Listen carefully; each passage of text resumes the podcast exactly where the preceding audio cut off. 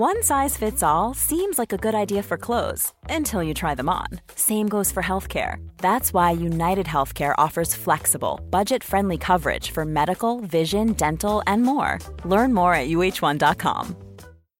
Millions of people have lost weight with personalized plans from Noom, like Evan, who can't stand salads and still lost 50 pounds. Salads, generally, for most people, are the easy button, right? For me, that wasn't an option. I never really was a salad guy. That's just not who I am. But Noom worked for me. Get your personalized plan today at Noom.com. Real Noom user compensated to provide their story. In four weeks, the typical Noom user can expect to lose one to two pounds per week. Individual results may vary. Quality sleep is essential. That's why the Sleep Number Smart Bed is designed for your ever evolving sleep needs. Need a bed that's firmer or softer on either side? Helps you sleep at a comfortable temperature? Sleep Number Smart Beds let you individualize your comfort so you sleep better together. JD Power ranks Sleep Number number 1 in customer satisfaction with mattresses purchased in-store. And now, save 50% on the Sleep Number limited edition Smart Bed for a limited time. For JD Power 2023 award information, visit jdpower.com/awards. Only at a Sleep Number store or sleepnumber.com.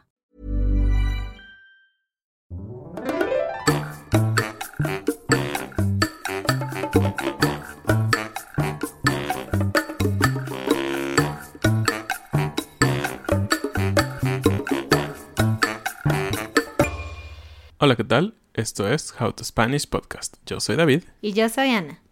Y en este episodio vamos a responder a una de las preguntas de nuestros patrones, quien nos sugirió el tema.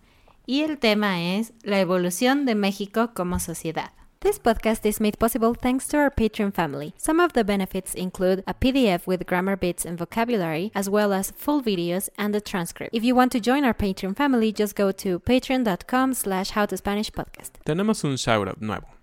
Es para Julia Turok. Muchas gracias por comprarnos una taza de café. Gracias. Sin duda, este tema es muy interesante.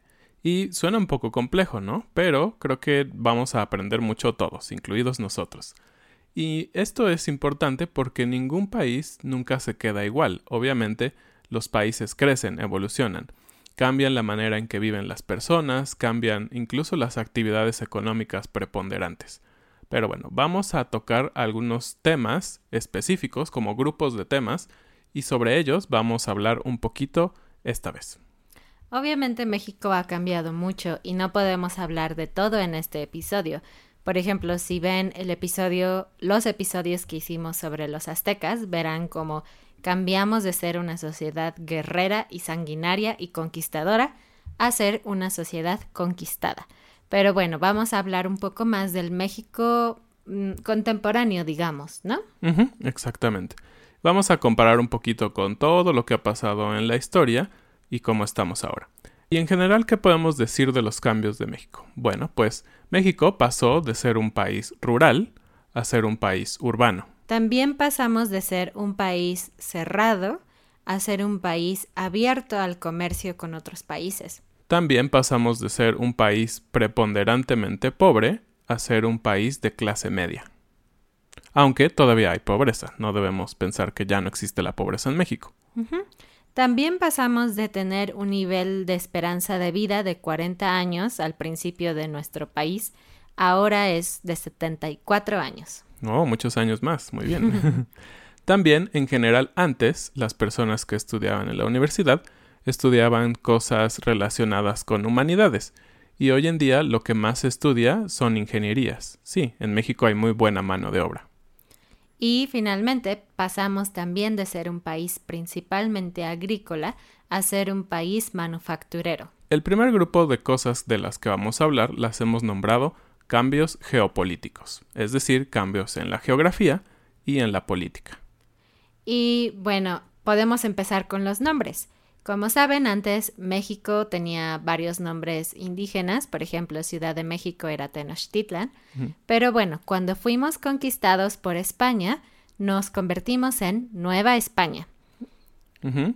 También después pasamos a ser América Mexicana. fue el siguiente nombre que tuvo México. Más o menos en 1814, después de la independencia, del inicio de la independencia, que fue en 1810. El siguiente nombre fue Imperio Mexicano. Fuimos un imperio porque tuvimos al emperador uh, Iturbide y también después a Maximiliano de Habsburgo, que por cierto no era mexicano, era un extranjero. Después nos llamamos Nación Mexicana. y después República Mexicana. De hecho, ese no es nuestro nombre oficial, pero para cosas oficiales se usa este nombre, ¿no? Por ejemplo, en los anuncios del gobierno se dice República Mexicana o los estados de la República Mexicana. Siempre se usa esto. Claro, y esto menciona un poquito el tema de la política, ¿no? Somos una república federal, entonces por eso se dice República Mexicana, pero también algo muy importante es que no es el nombre oficial, como decía Ana. El nombre oficial es Estados Unidos Mexicanos. sí, es como Estados Unidos de América, pero mexicanos. Exacto. Y esto es a partir de 1824, cuando se hizo la constitución de ese año, y se hizo aún más oficial en la constitución de 1917, que es la que actualmente está vigente. Sí, y bueno, la verdad es que para todos los días nosotros no decimos República Mexicana. ¿Dónde vives? En la República Mexicana o, en, los Estados, Unidos. de México. Decimos mexicanos. México, solo México. Exacto. Y un cambio muy importante fue en nuestro territorio también. Sí, lo que ahora es México es solo una parte de lo que era anteriormente. Antes también el territorio se conformaba por lo que ahora es California, Arizona, Luisiana, Texas, Florida, en sí muchos estados de lo que ahora es Estados Unidos. Pero es un tema controversial que nos da para un episodio completo, entonces simplemente vamos a mencionar que el territorio de México era todo eso. Y en el video pueden ver los mapas, también en el PDF, y si ven Estados Unidos era chiquitito. sí. Hemos tenido también siete diferentes banderas hasta llegar a la que tenemos hoy, que de hecho es de las más bellas del mundo según una encuesta, no solo porque seamos mexicanos. y bueno, la población ha aumentado. Como saben, a pesar de haber perdido gran parte de nuestro territorio, México es muy grande.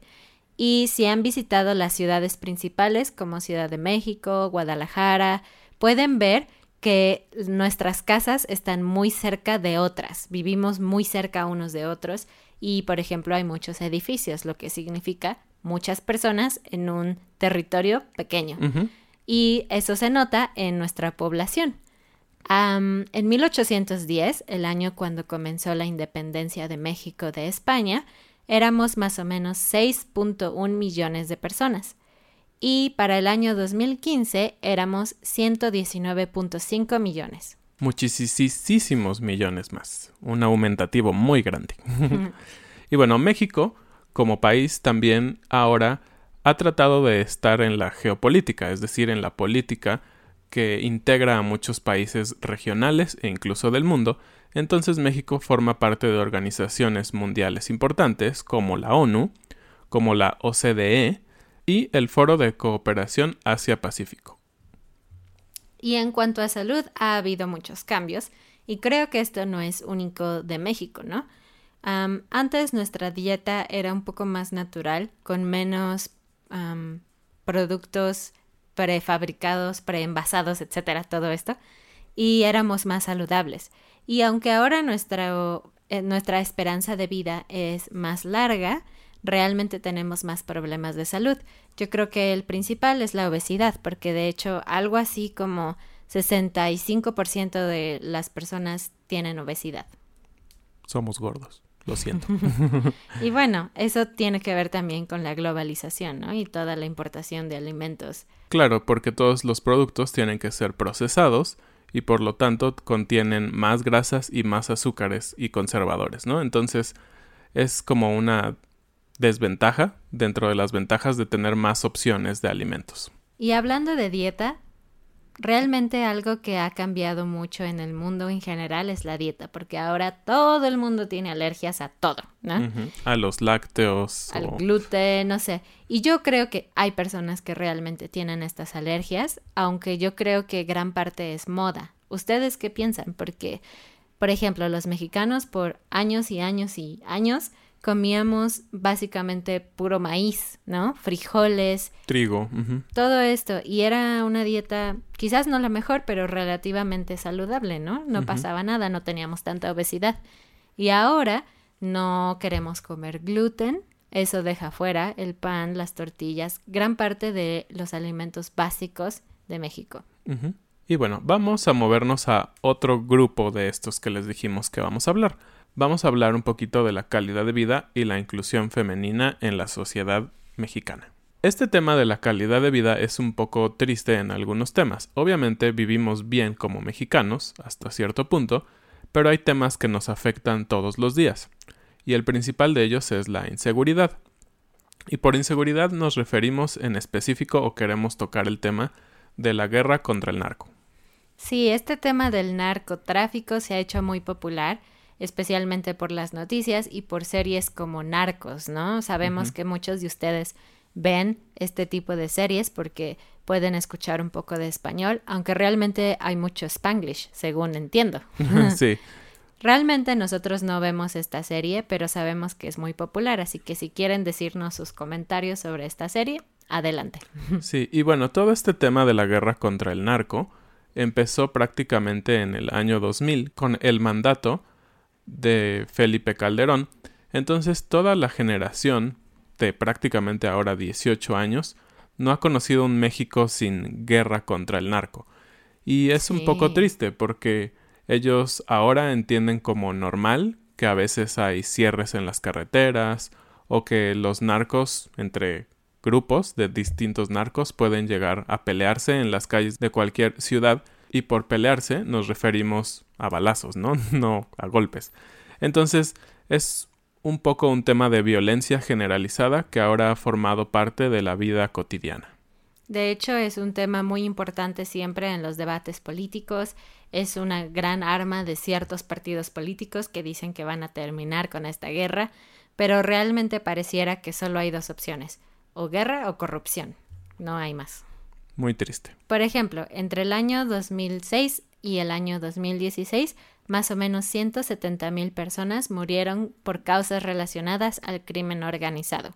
Las cifras son altas, pero hay que considerar que México es un territorio muy grande, entonces no es como que todos los días pase algo en todas las ciudades, realmente no, sabemos que la violencia es un problema generalizado, pero realmente no es una razón para evitar México por completo.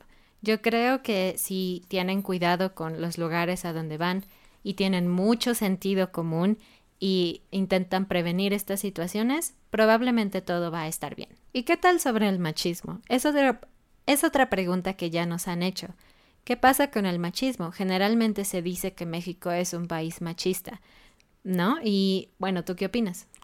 Sí, claro, el machismo es como parte de la leyenda urbana del mexicano clásico, ¿no? Con su sombrero y con su tequila y todo eso. Eh, obviamente eso ya no existe hoy en día en el sentido amplio de la palabra. Obviamente seguimos teniendo algunos problemas hacia el trato de las mujeres, pero en lo general creo que la sociedad hoy en día es mucho más abierta. Por ejemplo, hoy es común que los padres o los varones, los hombres, puedan atender también a los hijos pequeños, tal vez mientras su mamá se arregla o mientras su mamá tuvo que ir a una junta antes que el papá, el papá puede llevar a los hijos a la escuela. Entonces, este tema de la inclusión familiar en donde el hombre y la mujer comparten más responsabilidades y roles, creo que es muy vigente.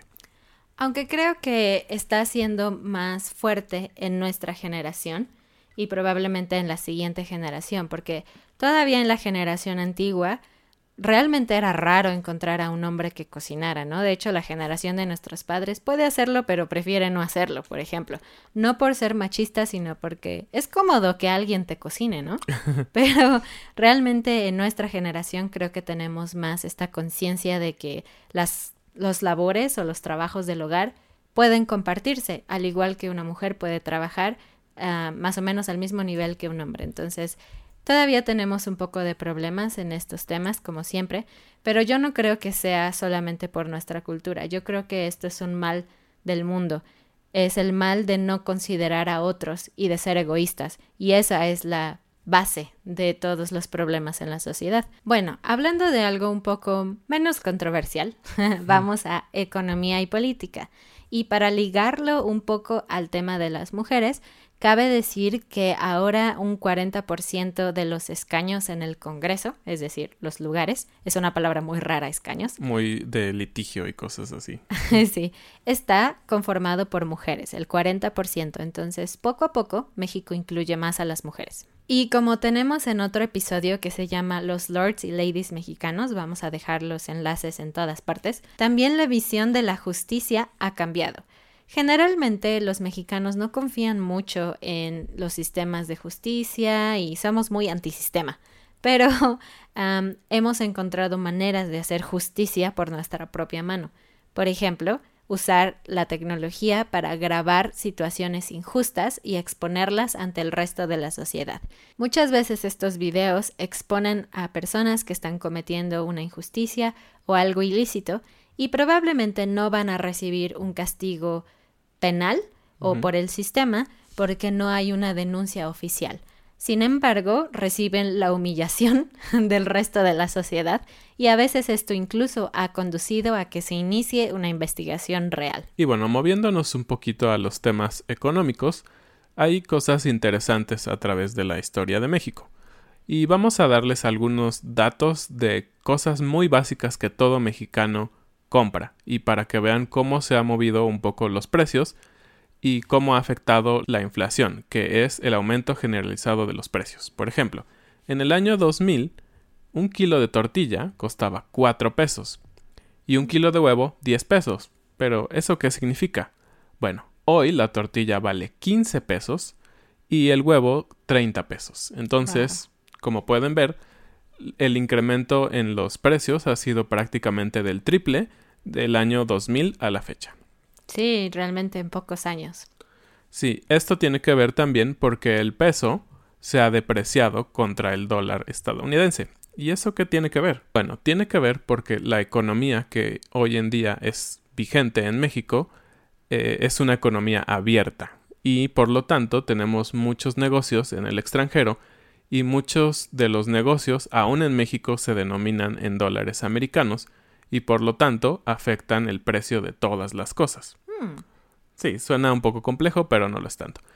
Y esto nos lleva a pensar cómo era la economía antes. Bueno, hasta el presidente Carlos Salinas y tal vez un poco su antecesor, en 1989, en los 80 por así decirlo, México era un país un poco que veía solo hacia adentro, se preocupaba por la producción interna y no veía mucho hacia afuera. Y después de este periodo, con el presidente Carlos Salinas y el Tratado de Libre Comercio empezamos a ver afuera. Entonces, con este tratado que hizo este presidente, eh, empezamos a comprar y vender cosas con el extranjero, a traer empresas extranjeras a trabajar a nuestro país y por lo tanto, como les decía, entraron muchos dólares. Entonces, por eso es importante siempre saber cuál es el tipo de cambio cuando haces un negocio. Y bueno, esto tiene ventajas y desventajas en cuanto a la economía. Como les decíamos, ahora tenemos acceso a muchísimas más cosas que antes de los ochentas no podíamos. Por ejemplo, antes era muy difícil tener productos de Estados Unidos, tales como computadoras o cosas por el estilo, eran muy muy caras. Y ahora con estos tratados podemos tener acceso a ellos a un precio mejor que el que antes. No es lo más barato, pero sí mucho más accesible.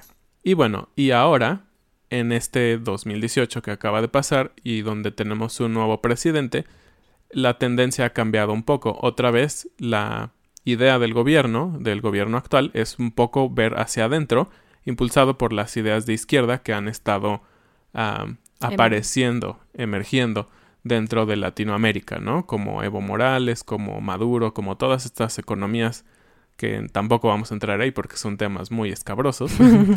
Pero bueno, nuestra economía está volteando a ver otra vez hacia adentro más que hacia afuera. En mi opinión, no es lo mejor, pero dejémoslo ahí. Sí. y bueno, en cuanto a educación y tecnología, es bastante obvio que ahora tenemos más acceso al Internet. Pero algo muy interesante, en el año 2000 solo 5.2 millones de mexicanos tenían acceso a Internet, es decir, el 5% de la población. Pero ahora alrededor del 67-70% de la población tiene acceso. Ya es un número muy alto. Y es gracioso porque más personas tienen acceso a Internet que personas que terminan la secundaria. Es un poco raro, ¿no?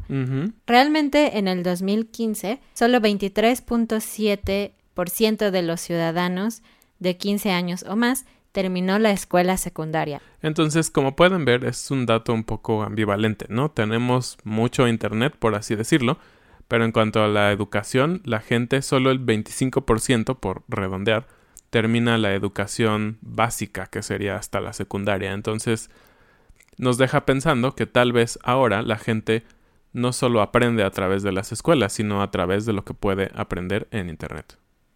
Y por último, vamos a tocar también muy rápido el tema de ecología. ¿Cómo está México ante los avances en la tecnología hacia lo ecológico y en tratar de hacer el mundo un lugar mejor? Más limpio. pues entre el 2013 y el 2018 tuvimos un gran crecimiento en instalación de energías renovables, es decir, eólicas y solares. Entonces, fuimos el primer lugar a nivel Latinoamérica en implementar estas medidas de energía renovable. Exacto. En el año 2016 se instaló en el estado de Sonora el lugar más grande de celdas solares que hay en México y Latinoamérica. También hace poco se aprobó una ley en donde va a ser ilegal usar popotes y usar bolsas de plástico. Nuestra ciudad, Querétaro, ya tiene algún tiempo que no da bolsas de plástico. Siempre hay que llevar bolsas ecológicas al supermercado y a cualquier tienda, aunque obviamente todavía hay algunos negocios que dan bolsas de plástico. Pero bueno, finalmente, a partir del próximo año, 2020, esto será ilegal, por ejemplo, en la Ciudad de México, que es una de las ciudades más grandes, con más producción, etcétera, entonces va a ser un gran cambio. Claro, y va a ser muy importante porque al ser una de las ciudades más grandes, son de las ciudades que más producen basura, obviamente. Y otra de las cosas importantes para México, el gobierno y la sociedad tiene que ver con los autos. En Ciudad de México se instauró un programa que se llama Hoy no circula. Esto empezó en el año de 1986 porque durante los 80 más o menos se dieron cuenta que la contaminación estaba subiendo muchísimo. De hecho, esta fue una de las preguntas de nuestros patrones también. ¿Cómo funciona este programa? Lo que busca este programa es que tú dejes tu auto en casa un día. Pero algunas personas lo que hacen es comprar un segundo auto. Por lo tanto, ya no tienes que dejarlo. Y hay algunas restricciones. Si tu auto emite muy pocos contaminantes, obtienes un holograma que pegan en tu auto que dice que tú puedes circular diario porque tu auto contamina muy muy poquito. Entonces, al final, hay maneras de evadir esta regla y las personas pueden usar sus autos todos los días, lo que nos lleva a otro problema en las grandes ciudades. El tráfico. Realmente cada año hay, no sé, como 3% más de autos en Ciudad de México. Eso equivale a muchísimas más horas y minutos en el tráfico. Si ustedes han ido a Ciudad de México, es horrible manejar. Pero no hay mucha opción. Es una ciudad muy grande y la mayoría de las personas viven lejos de su trabajo. ¿Qué podemos hacer? Usar bicicleta no es muy seguro. Usar el metro está llenísimo. Entonces no hemos encontrado una solución real para este problema. Exacto. Entonces, la contaminación ha bajado muchísimo. Eso es importante. Desde los 80 hasta ahora, ha bajado entre un 50 y 70%, es decir, a pesar de que hay muchísimos más autos, hay menos contaminantes, porque los autos son más eficientes y este programa busca que tu vehículo siempre esté en la mejor condición, que esté afinado y que no contamine y tenga filtros y todas estas cosas necesarias. Pero aún así, es necesario que dejemos de usar el auto algunas veces. Y tenemos la frase del día. Y la frase del día es gramaticalmente incorrecta. What? pero es muy útil. Ustedes saben que en español solo tenemos peor, malo, bueno y mejor en una escala.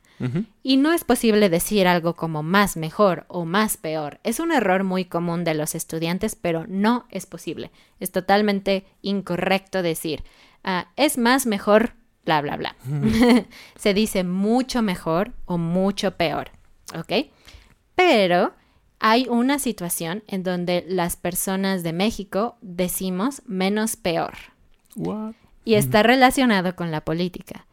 Cuando hablamos sobre votar por un eh, candidato a la presidencia, diputados, etc., podemos decir que necesitamos votar por el menos peor.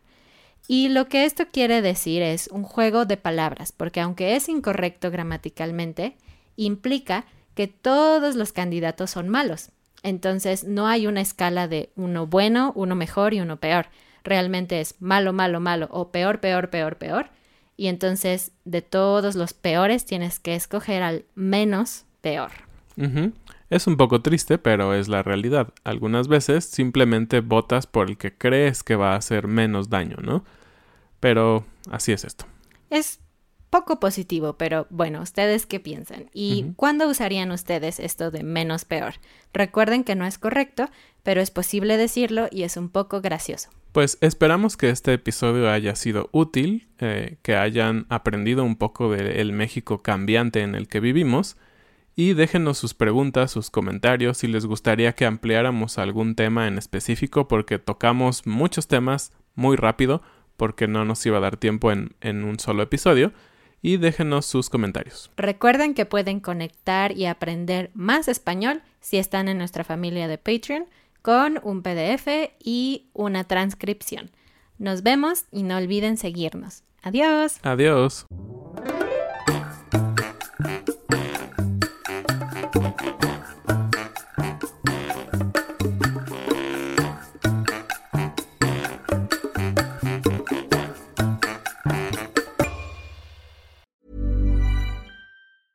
Planning for your next trip? Elevate your travel style with Quince. Quince has all the jet setting essentials you'll want for your next getaway, like European linen, premium luggage options, buttery soft Italian leather bags, and so much more. And is all priced at 50 to 80% less than similar brands. Plus, Quince only works with factories that use safe and ethical manufacturing practices. Pack your bags with high-quality essentials you'll be wearing for vacations to come with Quince. Go to quince.com slash pack for free shipping and 365-day returns. Mom deserves the best, and there's no better place to shop for Mother's Day than Whole Foods Market. They're your destination for unbeatable savings, from premium gifts to show-stopping flowers and irresistible desserts. Start by saving 33% with Prime on all body care and candles. Then get a 15-stem bunch of tulips for just $9.99 each with Prime. Round out Mom's menu with festive rosé, irresistible berry chantilly cake, and more special treats. Come celebrate Mother's Day at Whole Foods Market. Even when we're on a budget, we still deserve nice things. Quince is a place to scoop up stunning high-end goods for 50 to 80% less than similar brands. They have buttery soft cashmere sweaters starting at $50, luxurious Italian leather bags, and so much more. Plus, Quince only works with factories that use safe, ethical, and responsible manufacturing. Get the high-end goods you'll love without the high price tag with Quince. Go to quince.com slash style for free shipping and 365 day returns.